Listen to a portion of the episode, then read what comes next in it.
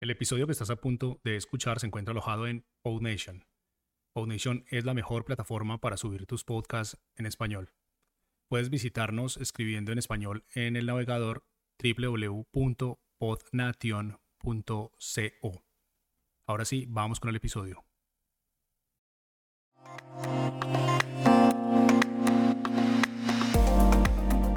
Muy buenas, bienvenidos y bienvenidas a un nuevo podcast yo soy Jaume Struck y hoy vamos a hablar de privacidad y de cómo conectamos con la gente. ¿Somos conscientes de a quién damos nuestros datos? ¿Y sabemos para qué se utilizan todos estos datos? ¿A la gente le importa lo que subimos a las redes sociales? ¿Tenemos derecho a subir fotos de otras personas sin su permiso? Si alguna vez te has preguntado alguna o todas estas preguntas, no te vayas, quédate, que comenzamos con el podcast.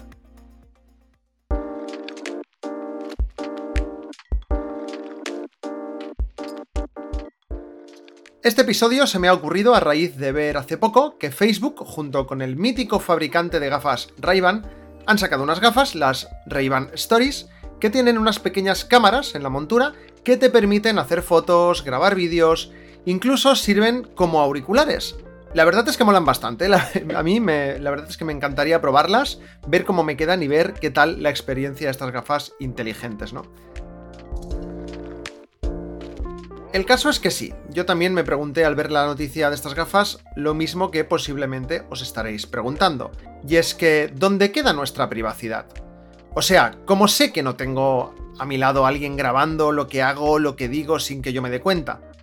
Lógicamente, en ray y Facebook han pensado en eso. Las gafas tienen un, botón de encendido y apagado, y cuando les estás utilizando, hay un LED que indica que estás grabando o haciendo fotos y cuando están apagadas pues son unas gafas de sol normales y ya está. El caso es que con, toda esta historia comencé a hacerme preguntas que quizá también os hayáis hecho alguna vez, y hoy vengo a traeros las respuestas. no sé si os gustarán o no, pero es lo que hay. He hecho un poquito de trabajo de investigación. Antes de comenzar, como siempre, aprovecho para recordaros que en las notas del episodio tenéis enlaces al coffee para poder hacer una donación. Ya sabéis que este es un podcast benéfico y también a mis redes sociales y algunos artículos interesantes relacionados con el tema de hoy. Voy a organizar el tema en varias preguntas, así que vamos con la primera. ¿Qué hacen las empresas con mis datos? Bien, seguro que más de una vez habrás escuchado aquello de si es gratis es que el producto eres tú. Y nada más lejos de la realidad. Pongamos un ejemplo, Facebook. Veamos, ¿qué datos puede almacenar Facebook sobre mí? Vamos a decir algunos porque si los decimos todos no vamos a acabar ni mañana. Tiene nuestro nombre, nuestro teléfono, nuestro correo electrónico, nuestra edad y fecha de nacimiento, la ubicación, eh, y por ejemplo también nuestros intereses, ¿no? A partir de las páginas a las que damos me gusta o las cosas que compartimos o incluso las cosas que buscamos. Y la lista sería muchísimo más larga, ¿eh? Con todos estos datos, empresas pues, como Amazon, Facebook o Google crean estadísticas, estadísticas que luego pueden aprovechar para colarte ahí, encasquetarte cuando menos te lo esperas mil anuncios. Fijaos que Google y Facebook y sus aplicaciones, como pueden ser Instagram, la propia aplicación de Facebook o Gmail, te van sacando anuncios y con casi total seguridad suelen ser anuncios de algo que te gusta o que has buscado recientemente. Incluso, que esto ya da un poco más de miedo, ¿no? De, tú tienes el móvil ahí, has hablado de algo y luego te sale anuncio relacionado con eso, aunque no lo hayas buscado proactivamente, simplemente hablando al aire, ¿no? Porque, bueno, todas estas aplicaciones, a no ser que desactivemos o le digamos al móvil que no lo hagan, pues también tienen la escucha activa del micrófono. Entonces, todos estos datos los utilizan para crear estadísticas y jugar con ellas. Como hemos dicho, estas estadísticas se hacen para los anunciantes. ¿no? Estos anuncios son de empresas que han pagado a Google o Facebook, por ejemplo, para que su anuncio se le muestre a cierta cantidad de personas durante cierto tiempo, teniendo en cuenta todos estos datos. Podéis hacer la prueba, yo lo he hecho alguna vez, de hecho, a raíz de querer grabar este podcast, ahora mismo tengo un anuncio en Instagram, a ver qué pasa, ¿no? Eh, el tema es el siguiente, tú publicas algo en Instagram, has de habilitar tu cuenta como cuenta de empresa o algo así, ¿no? Pero bueno, y luego puedes pagar por promocionarlo. Y lógicamente cuanto más pagues, más te lo van a promocionar, a más gente le llegará tu contenido o tu anuncio o lo que tú quieras. Y es que al final estas empresas viven de esto, de la gente que paga por los anuncios y de que la gente compre a través de esos anuncios también. Así que sí, obviamente el producto eres tú. Y no es que seas tú y el resto de tu ciudad o el resto de tu país. Es que el producto eres tú porque tienes 27 años, porque te gustan los bolsos, porque eres de Barcelona y porque sueles ir por el centro donde hay muchas tiendas, por ejemplo. Porque este anuncio solo le saldrá a la gente que en su perfil, en sus búsquedas y ojo, en sus conversaciones, como hemos dicho, ya sin usar el móvil ni nada, ¿eh? tengan ese perfil. Seguramente esto ya lo sabría mucha gente, ¿eh? no estoy inventando nada, y si bien conozco gente que ha decidido no tener nada que ver con esto, y no tienen ni redes sociales, ni suben fotos ni nada, la verdad es que la gran mayoría de la población sí lo hace. Vamos con algún dato, y es que se calcula que Instagram tiene una media de 500 millones de usuarios activos al día, es decir, 500 millones de personas que cada día cogen su móvil, lo desbloquean y utilizan la aplicación de Instagram. Hay gente que no sube fotos pensando, vale, sí, no subo fotos, pues no pasa nada, ¿no? No, tienen mis datos, no, no tienen fotos mías. No, amigo, no. Lo que no tienen es fotos que subas tú. Pero tienen tu edad, tienen tu nombre, tienen tus búsquedas, ¿no? Y ojo, porque si un amigo te etiqueta, al final ya tienen una foto tuya también. Entonces, me surge otra pregunta, ¿no? Sabiendo todo esto, ¿por qué lo hacemos? ¿Por qué dejamos que estas empresas se salgan con la suya? Obviamente, primero, porque es gratis. Ok, vale, tienen mis datos y tal, pero bueno, yo no pago nada, ¿no? He hablado de promocionar publicaciones y tal, pero realmente puedes no pagar por usar estos servicios. De hecho, si pagas por promocionar, ya el producto no es que seas tú, es que eres tú y además estás pagando. pero bueno, sigamos. Segundo, porque es cómodo, ¿no? Es cómodo porque estas aplicaciones tienen un valor y es que nos permite estar conectados o informados de lo que hace la gente sin tener que preocuparnos de llamarles o escribirles, porque ya lo vemos en las redes sociales, ¿no? Si no existiera Facebook o Instagram, seguramente no sabríamos nada de nuestro amigo compañero de clase Juanito, que hace 10 años se fue a vivir a Perú y ahora es cocinero en un restaurante Michelin allí en Lima, ¿no? ¿Y por qué? Pues lo mismo porque Juanito, pues tan amigo no sería, pero bueno, como lo tienes en Instagram, pues ves una foto y es como, eh, que te he visto y estoy al loro de tu vida, ¿no? Que luego me parece un poco hipócrita todo esto, ¿no? Y la hipocresía sería otro tema a tratar en otro podcast. Pero lo cierto es que la realidad es así, ¿no? Si ahora yo te dijera, mira, es tu cumpleaños y puedes invitar a quien quieras, ¿vale? Sin límite. No te preocupes. He alquilado el campo del Barça para que vengan miles de personas. Tato pagado. ¿Invitarías a toda la gente que tienes en Facebook? Estos que ponen tienes mil amigos. Seguramente no. Porque acuérdate de esto que te voy a decir ahora y que no se te olvide. ¿eh? A la gente se la suda, con, perdón de la expresión. No sabéis a mí lo que me cuesta grabar un podcast family friendly, porque es que a mí me encanta decir tacos, pero me desahogo, ¿no? Pero, pero no puedo, aquí no puedo. Pero a la gente le da igual lo que hagáis.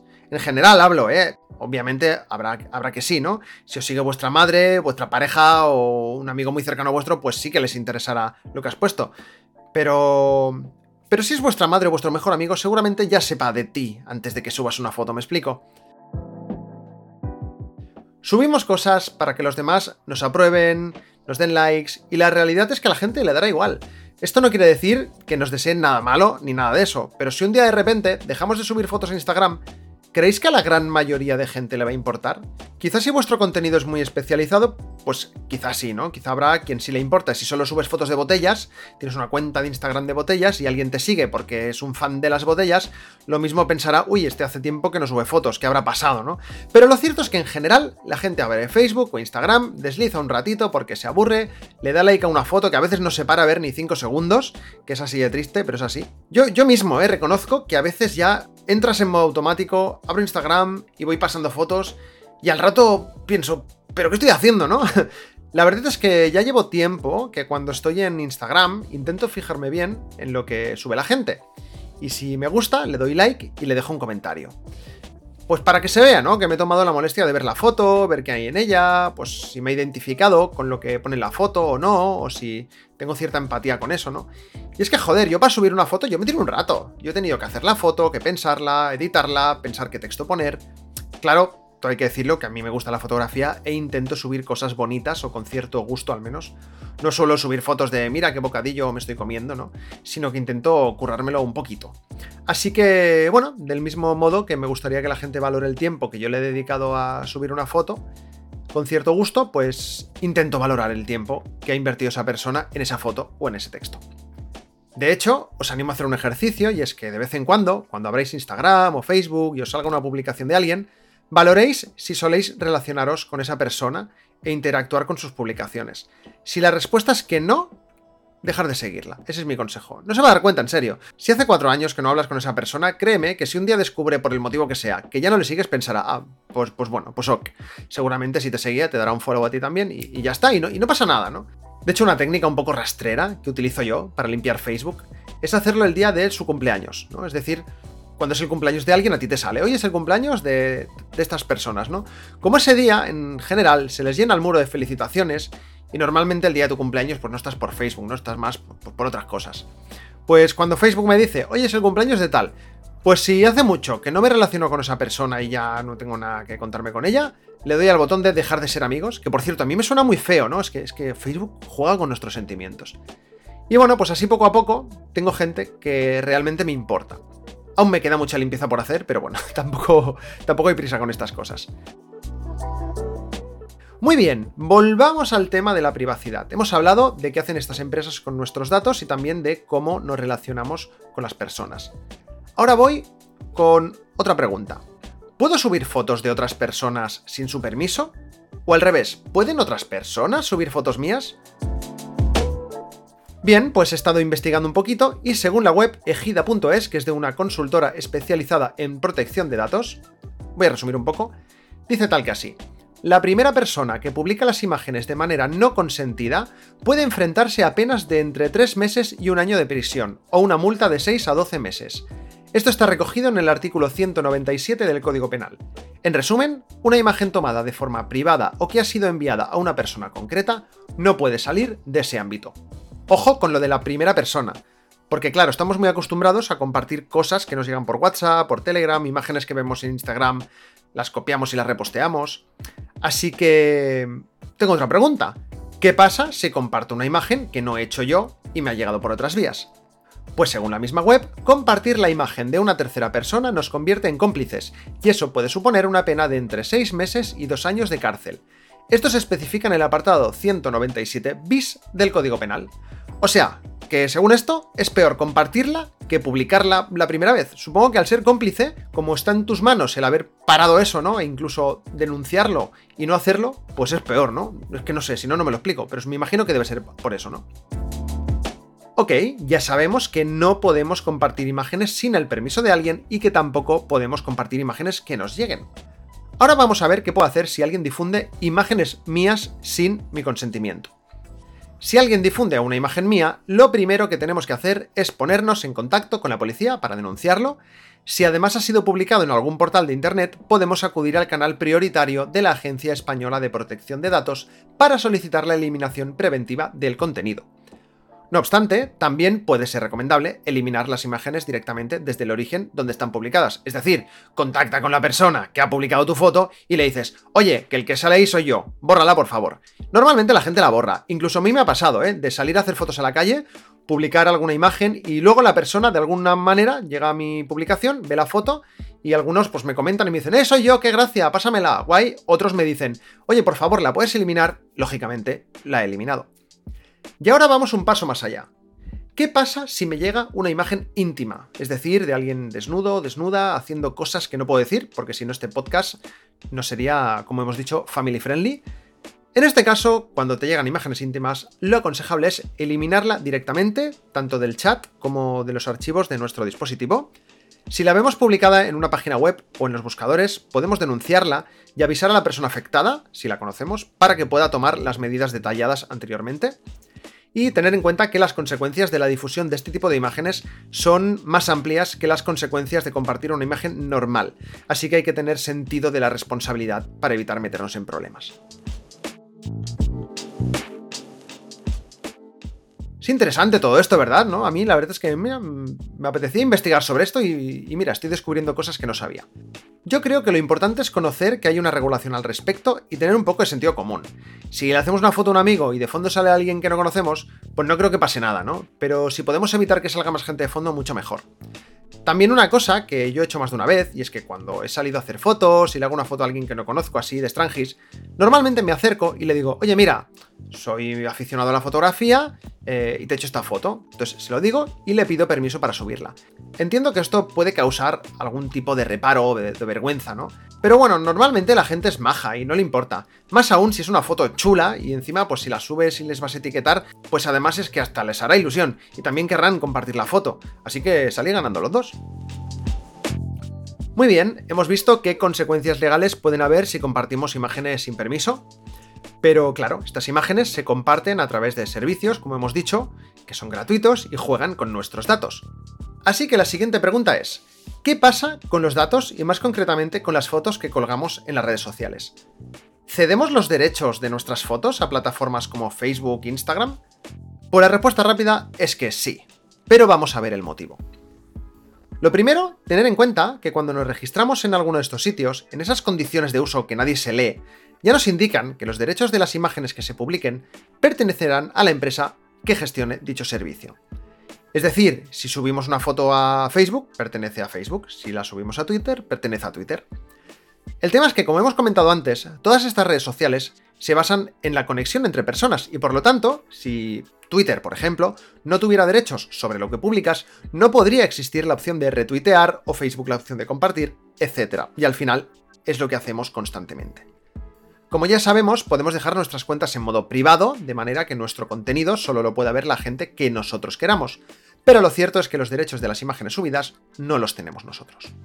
Aunque también os diré que tranquilidad, pensad que nuestros datos los utilizan para estadísticas y así colarte anuncios y todo eso. No es que haya alguien en Facebook sentado en su mesa diciendo, ja ja ja ja, ya tengo los datos de Paco Martínez, qué malo soy. ¿Me entendéis, no?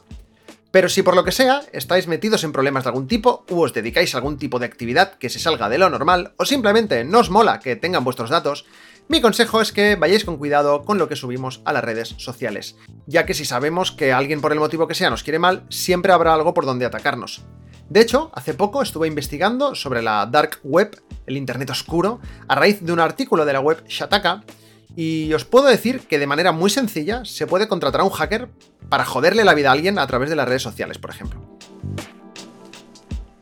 Todo esto es un resumen muy rápido en base a mi pequeña investigación de estos días, aunque también decir que en los últimos años esto de la privacidad se está poniendo cada vez más a favor de los usuarios y en cada país hay ciertas normas o en cada zona. Por ejemplo, en la Unión Europea tenemos la RGPD, Reglamento General de Protección de Datos, que otorga un mayor control y seguridad a los ciudadanos sobre su información personal en el mundo digital. Así que mi consejo final es que si tenéis dudas, os veis envueltos en problemas por subir fotos que no tocan, o alguien sube una foto vuestra, os pido por favor que busquéis información en fuentes fiables y os asesoréis legalmente, ya que cada caso puede ser distinto y las consecuencias o posibles soluciones también pueden serlo. Por cierto, hace poco un compañero de trabajo me preguntaba si la música que pongo de fondo en el podcast es legal. Y bueno, ya os digo yo que sí, Así que aprovecho para decir que posiblemente grabo un podcast sobre todo esto de cómo grabar un podcast o cómo grabo este podcast, pero bueno, deciros que si estáis creando un proyecto online, utilicéis siempre imágenes, sonidos, música, elementos gráficos que sean de libre uso o que tengáis licencia a través de muchos de los portales que hay dedicados a esto.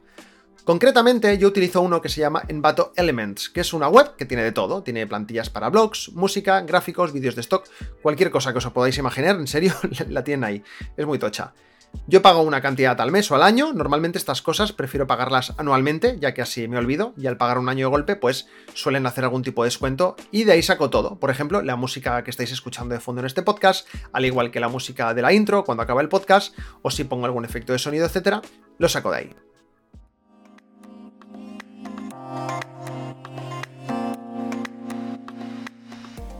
Así que nada, esto ha sido todo por hoy. Aprovecho para decir que, como siempre, dejaré en las notas del episodio enlaces a varios artículos y a las cosas que he mencionado hoy, así como a mis redes sociales, a la página de Coffee y al canal de Telegram del podcast.